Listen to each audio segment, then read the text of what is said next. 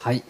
最初にですね聖書を読む前にですね、まあ、今からこの第一サムエル7章というところを読むんですけど急に第一サムエル7章って言われても何やそれってなると思うんで、まあ、ちょっとこの7章までのこのダイジェストをちょっとですね喋ってからこの聖書朗読いきたいと思います、まあ、この7章に行くまでですね、まあ、このこの預言者サムエルという人がいて、まあ、その人はこのイスラエルに向かってペイシテ人が攻めてきますよっていうふうに言ったんですね。予言したんですね。そして予言通り、まあ、ペリシテ人がこのイスラエルに攻めてきて、まあ、戦いが起きました。そしてイスラエルは敗れてしまったんですね。そして敗れてあどうやったら勝てるんかな。どうしたらいいんかな。って考えて、まあ、長老たちは集まってそうや契約の箱を持ってきたらいいっていうね、まあ、すごい安直な考えでですね。契約の箱を戦場に持ってきてそして盲目的に迷信的にこの考えで契約の箱を持ってきて、まあ、自分たちの都合に合わせてこの神様をコントロールしようとしたんですね。その結果、まあ、イスラエルはペリシテ人に完全に敗れてしまってこの契約の箱ごと持っていかれてしまったんですね。そして、まあ、このペリシテ人は契約の箱を持っていったものは奪って持っていったものはいいものの、まあ、その契約の箱を開けたり近づいた人たちは倒れたり死んだりまた体が腫れてきたりしていろんな災いが起きてしまったんですね、なのでこれをイスラエルにもう一回この契約の箱を返そう契約の箱が返ってきたというところが今日の箇所なんですね。はい。でそして聖書の朗読をはい公式にお願いしたいと思います。はい。ちょっとチームプレーで、はい、じゃあ一緒に読みましょう。せーの。キリアテエアリムの人々は来て主の箱を運び上げ丘の上のアビナダブの家に運んだ。そして主の箱を守るために彼の息子エルアザルを性別した。箱がキルアテエアリムにとどまった日から長い年月が経って20年になった。イスラエルの前科は主を慕い求めていた。サムエルはイスラエルの前科に言った。もしあなた方が心のすべてをもって主に立ち返るならあなた方の間から異国の神々やアシタロテを取り除きなさい。そして心を主に向け主の身に使いなさい。そうすれば主はあなた方をペリシテ人の手から救い出してくださいます。イスラエル人はバールやアシュタロテの神々を取り除き主にのみ仕えた。サムエルは言った。全イスラエルをミツパに集めなさい。私はあなた方のために主に祈ります。彼らはミツパに集まり水を汲んで主の前に注ぎその日は断食した。彼らはそこで私たちは主の前に罪あるものですと言った。こうしてサムエルはミツパでイスラエルを裁いた。イスラエル人がミツパに集まったことをペリシテ人が聞いた時ペリシテ人の領主たちはイスラエルに向かって登ってきた。イスラエル人はこれを聞いてペリシテ人を恐れた。イスラエル人はサムエルに言った。私たちから離れて黙っていないでください。私たちの神主に叫ぶのやめないでください。主が私たちをペリシテ人の手から救ってくださるようにと。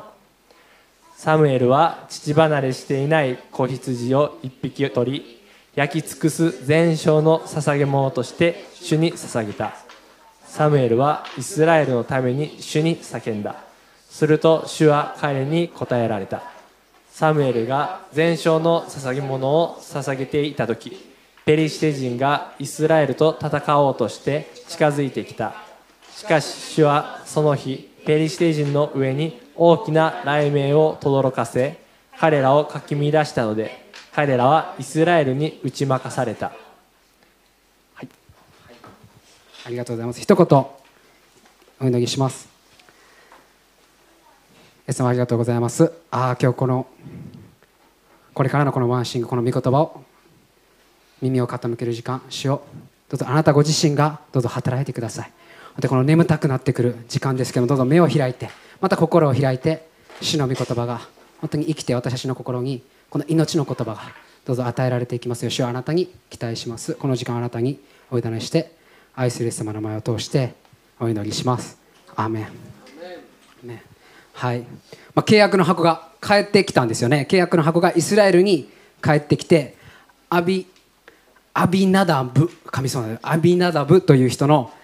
家に、まあ、約20年も長い間とどまっていました。安置されていたんですね、まあ、20年っていうとすごい長いですよね、まあ、僕もですねこの20年って言ったら20年前って言ったら小学校2年生ですね。まだ九九を覚えたばっかり。みくちゃんと同い年で九九を覚えて頑張ってる。で、まあ、そこから20年って考えたら、まあ、いろんな、まあ、これから結婚したりとかしてその間にもこういろんなライフステージがあったり、まあ、皆さんもこの20年って考えると、まあ、すごい、ね、いろんなことがあった。自分の人生の中でいろんな出来事があった、まあ、それぐらいこう長い年月ですね、まあ、紆余曲折あって、まあ、そういう時間があった。長い時間。その20年間の間イスラエルの人々は主を慕い求め続けたんですね、まあ、彼らはその主体求め続ける中で彼らはなぜペリシテ人に負けたのか。あどうやったらこの契約の箱に近づくことができるのかな、まあ、なぜなぜとこう悩み続けてたんですね、まあ、その答えは、まあ、実はすごいシンプルだったんですね。心から主を求めるということだったんですね。主を追い求めるということでした、まあ、彼らはそれに気づかなくて、まあ、20年間という長い年月がかかりました、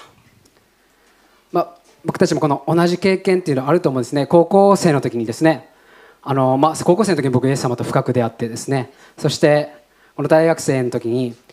まあ、クリスチャンのサークルに行くようになって。で大学の時にこの進学も入って進学勉強してるからしゃーと思ってこのクリスチャンのサークル行ってブイブイ言わしたろめっちゃすごいやろうって。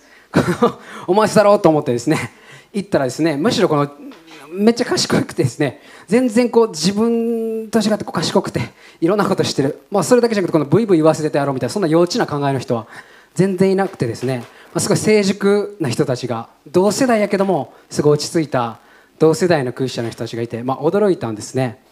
まあ、本当にこの聖書とか神様のことを知っていくっていうことはこの1日とかこの短い期間でこの全てを知ることができない。このイスラエルの人々もこの何十年もかかったんですよね。この死を主体求めるということ。そしてこの何十年いやそれ以上に僕たちの人生を通してもこの神様の全てを知ることはできないんですよね、まあ、すぐに成長はすることはできない、まあ、少しずつ分かっていくようになるんですよね。まあそしてですね、まあ、この2節の中でイスラエルの人々は20年主を主体求めたと、まあ、さらって書いてるんですけどもまあ、神様はこのエルサレムサムエルを通して用いてこう何度も何度もこのイスラエルの人々にこの予言慰めと愛の言葉を与え続けていました。こう何も書かれてない20年としか書いてないんですけどその空白の20年の間どれだけ時間がかかったとしても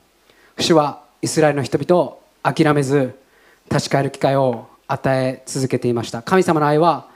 諦めることがない。今も今も私たちに諦めず諦めないその愛が注がれていること、まあ、覚えたいと思うんですね。続けて3節4節読みたいと思うんですけども、えー、サムエルはあ3節4節一緒に読みましょうか。3はい。サムエルはイスラエルの前科に言った。もしあなた方が心のすべてのもって従うならあなた方の間から異国の神々やアシュタロテを取り除きなさい。そして主に向け主にのみ使いなさい。そうすれば主はあなた方をペイシテ人の手から救い出してくださいます。イスラエル人はバールやアシュタロテの神々を取り除き主にのみ使えた、まあ、書いてある、まあ、イスラエルの人々はイスラエルの神を崇めながらも同時に他の国の神々を大切にしていました。サムエルはあなた方の間にある異国の神々を取り取り除きなさいというふうに言ったんですね、まあ、聖書の全体を知っている私私たちからしたらこの偶像っていうのはすぐ罪やあかんもんやっていうのは分かるんですけども、まあ、当時のイスラエルの人々はこのペリシテに支配されてまた他の国に支配されていく中で、まあ、他の国々の神々をこの大切にすること礼拝することっていうのがごく自然の身近なものとなってしまってた。生活その生活からそのサムエルは見直すようにというふうに言ったんですね。また心を見直す必要があるあるというふうにですね、まあ、サムエルは言ったんですね、まあ、けどこの自分の内側にあるその他の神偶像に気づくことっていうのは、まあ、とっても難しいことですね。私たちもイエス様に使えてる使えるっていうただただイエス様に使えるということは簡単なんですけれどもイエス様にだけイエス様のみに使えるということは、まあ、難しいことってあると思うんですね。イエス様だけに使えよう気づけば心の内にそのイエス様を求めていく中イエス様に使えている中で気づけば心の内にある他のものが知らず知らずのうちにイエス様以上に大きくなってイエス様ではなく他のものを優先してしまう。追い求めてしまう、まあ、心の偶像ができてしまっている自分に気づかされることってあると思うんですね、まあ、ある牧師は心の偶像について、まあ、主に4つに分けることができますよっていうふうに言ったんですね。はい次出してもらってもいいですか、はい。まあ、心の偶像が4つあるって言ったんですけども、まあ、職場、まあ、仕事を例えて、まあ、今回話したいと思うんですけども、まあ、皆さんがよくこの過ごしているこの場所、まあ、家族とか家庭とか学校でこの心を一番注いでるとこをイメージしながら聞いてもらったらいいかなと思うんですけどまず1つ目ですね。仕事の中でこの同僚や上司や部下やこのみんなに認められたい。思うそういうようなこの承認欲求誰かに認めてもらいたいというような承認欲求。また2つ目に仕事の中で新しい事業や新しい仕事やこのチャレンジをすることをま避けていく。自分の得意なこといつもやっていることにとどまっていたいという心地よさ居心地の良さを求めてしまったり。また3つ目は仕事がいつも通り予定通り時間通りに行かないとイライラしてしまう。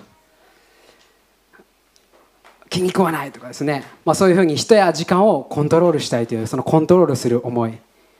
また4つ目に成功したい。これ優位に立ちたい。人に影響力を与えてこの自分は価値ある存在なのだっていうことを示したいっていうこのパワー。で、もこの4つが、まあ、よくありますよっていうふうに、まあ、牧師ある牧師は言ってるんですね、まあ、これを聞くと、まあ、自分のことやんけって絶対まあ何個か当てます。全部当てはまると思うんですね、まあ、これ自分だけじゃなくて、まあ、誰もが持っている、まあ、弱さや、まあ、この傾向なんですね、まあ、これらのことを過度に求めてしまう。神様以上に求めてしまうものが、まあ、それが心の偶像だっていうふうに、まあ、言ってるんですね。まあこれからですねこの本町の教会がですねまたこの来年からこの家賃が倍になって移動していってまたこの南が開拓されていくって中で、まあ、僕自身もこの新しくこの神様からああこの主に従っていきたいなと思ってですね、まあ、祈る時間を持ってですねこのイエス様のことをもっと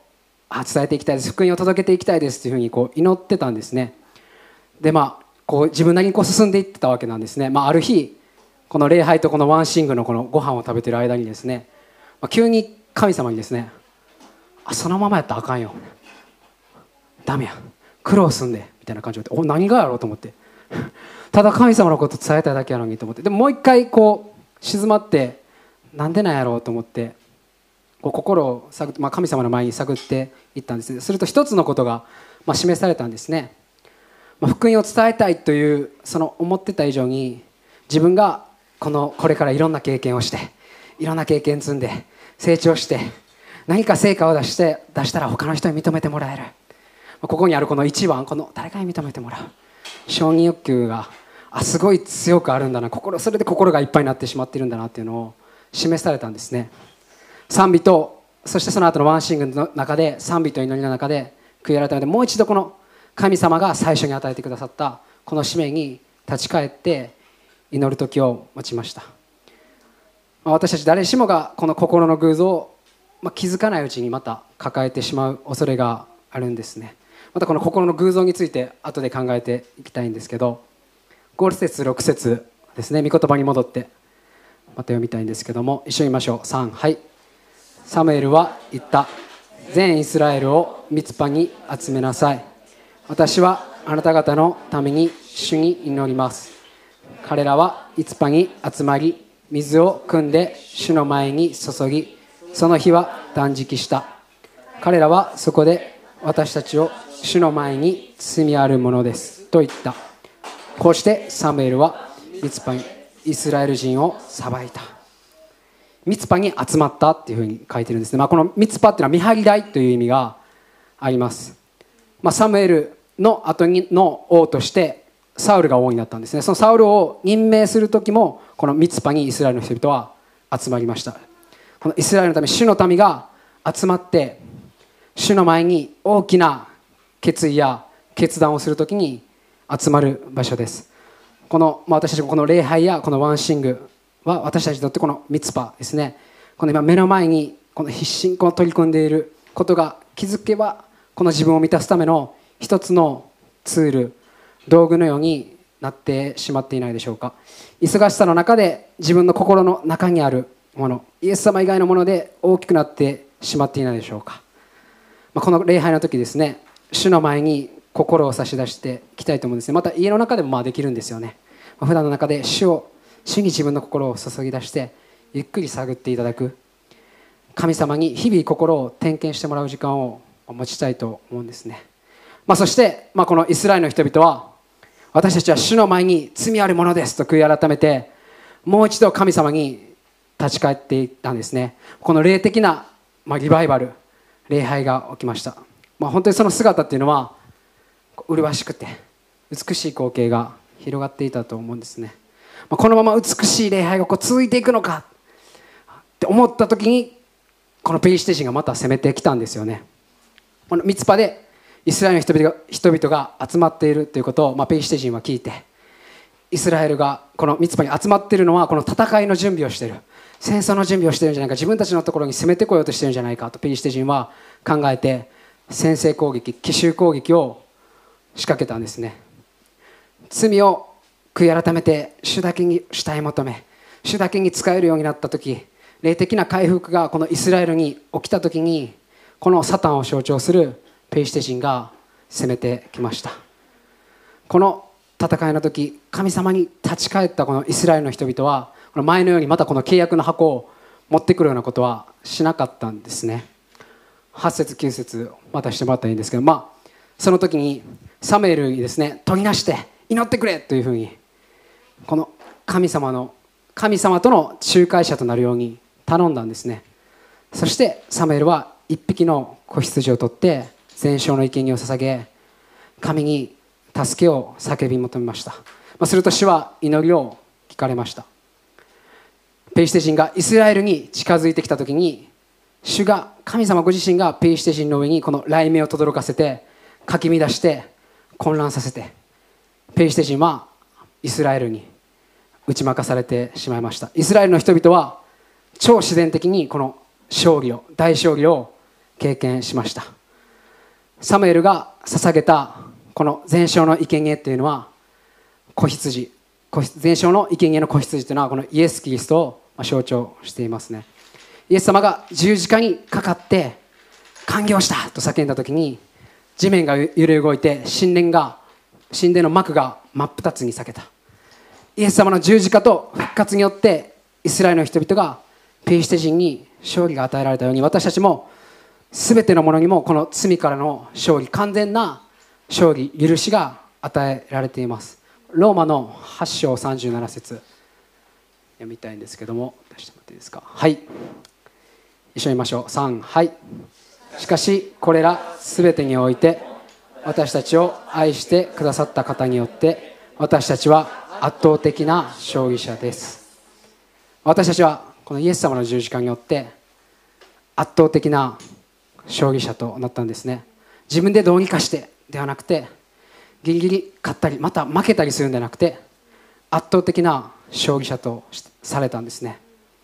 このイエス様にこの十字架によってこの与えられたこの勝利の感動をこの救われた時じゃなくてまた何度も何度も味わっていきたいんですね。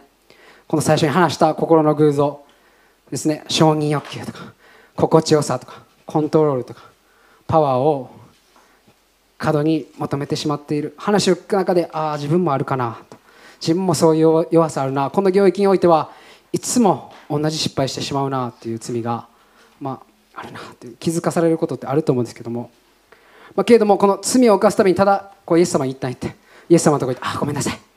ごめんなさい」と言って、まあ、すぐに終わってこの表面的に一時的に許しを受け止める受け取るだけのためにこの神様のもとに行くのではなくてこのイスラエルの人々が勝つためだけにこの主を慕い求めたんじゃないんですよね。このただ主ご自身を20年間慕い求めたその時に勝利が与えられたんですよね。私たちも今心を本当に主に注ぎ出して、まあ、祈る時持っていきたいんですけども、まあ、イエス様の十字架でこの苦しまれたその苦しみこの体の骨がこのむき出しになるほど鞭打たれて血を流されてそしてまた弟子たちに一緒に歩んできた弟子たちに見放され全ての人の罪を背負って天の父にまでも見捨てられてそして一人で孤独に死んでいった。イエス様という何の罪も汚れもなかった方が代わりに死ななければならなかった。それほどに私たちのその罪は重かったんですよね。重いんですよね。イエス様の十字架のこの苦しみを見れば見るほど味わえば味わうほどその苦しみを通して私たちはどれほど自分が愛されているのかどれほどその愛が深いものなのかを知っていくことができるんですよね。そのイエス様の十字架の愛の力によって私たちの私たちはこのイスラエルの人々が偶像を捨てたように私たちもこの心の偶像を偶像を研ぎ去っていくことができるんでしょう。できるできます、まあ、今静まっていきたいんですけどもピアノを弾いてもらってもいいですかね？はい、ま、最後に一人の人の証しをしたいと思うんですけど短く分かち合いたいと思います、まあ、あるアメリカの画家でターナーという人がいたんですね。そのターナーは教会学校の教師もしていました、まあ、そのターナーはある日縦2メーター横4メーターのこの大きなキャンパスを用意して子供たちにこの絵の具を渡したんですね。そして自由に描いていいよっていうふうに言って、まあ、喜んで子供たちはその絵の具を散らしたりしながらこのやりたい放題この絵を描いてました。そして10分後、まあ、キャンパスは めちゃくちゃになったんですね。めちゃくちゃに汚れていたんですね。そしてターナーは絵を描くのを一旦子供たちにやめてっつってやめさせて。そして自分自身がターナー自身がこの筆を持って絵を描き始めました。子供たちはこの先生のやっていることこの絵を描いていることをじっと見つめたんですね、まあ、しばらくするとそのキャンパスの上に美しい風景風景画が現れたんですね。この不思議がある子供たちにこのターナーはこう言ったんですね。私たちの汚れた心乱れた心苦しみと傷にまみれた心もこうして神様の御手が触れると新たにされます。美しい人に生まれ変わることができるんだよ、まあ、そういうふうに返したんですね。子供たちの中には感動して泣いてうずくまっている子もいたそうで。私は人生を生きていく中で心が複雑になっていったり心が裂かれそうになっていったり心が裂かれるようなそんな経験をすることがあります。しかしこの苦しみと絶望にあってもこの糸のようにこの糸がこのもつれたようなこの人生を用いて神様はさらに良い人生の絵を私たちの上に描いてくれるんですね。子供たちが描いためちゃくちゃな絵。それをターナーの優れた手が加えられた。すると驚くような変化がもたらされたんですよね。私たちの人生も人生も神様が描いてくれるんですね。人生の美しさはこの苦しみや苦しみがなければにじみ出てこないんですよね。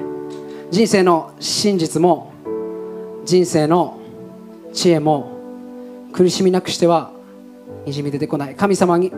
神様がこのイスラエルの人々イスラエルの人々がこの20年も長い間死を主体求めた。その時間があったようにこの長い年月この私たちもこの先が見えない状況にある方もしかしたらいるかもしれない。この自分の人生がどれだけ汚くてやり直しが効かないと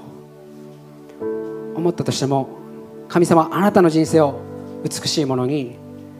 必ず変えてくださいます。自分で何とかしてきれいにしていこうとするのはさらに心が複雑になっていく。また傷ついていく。また違う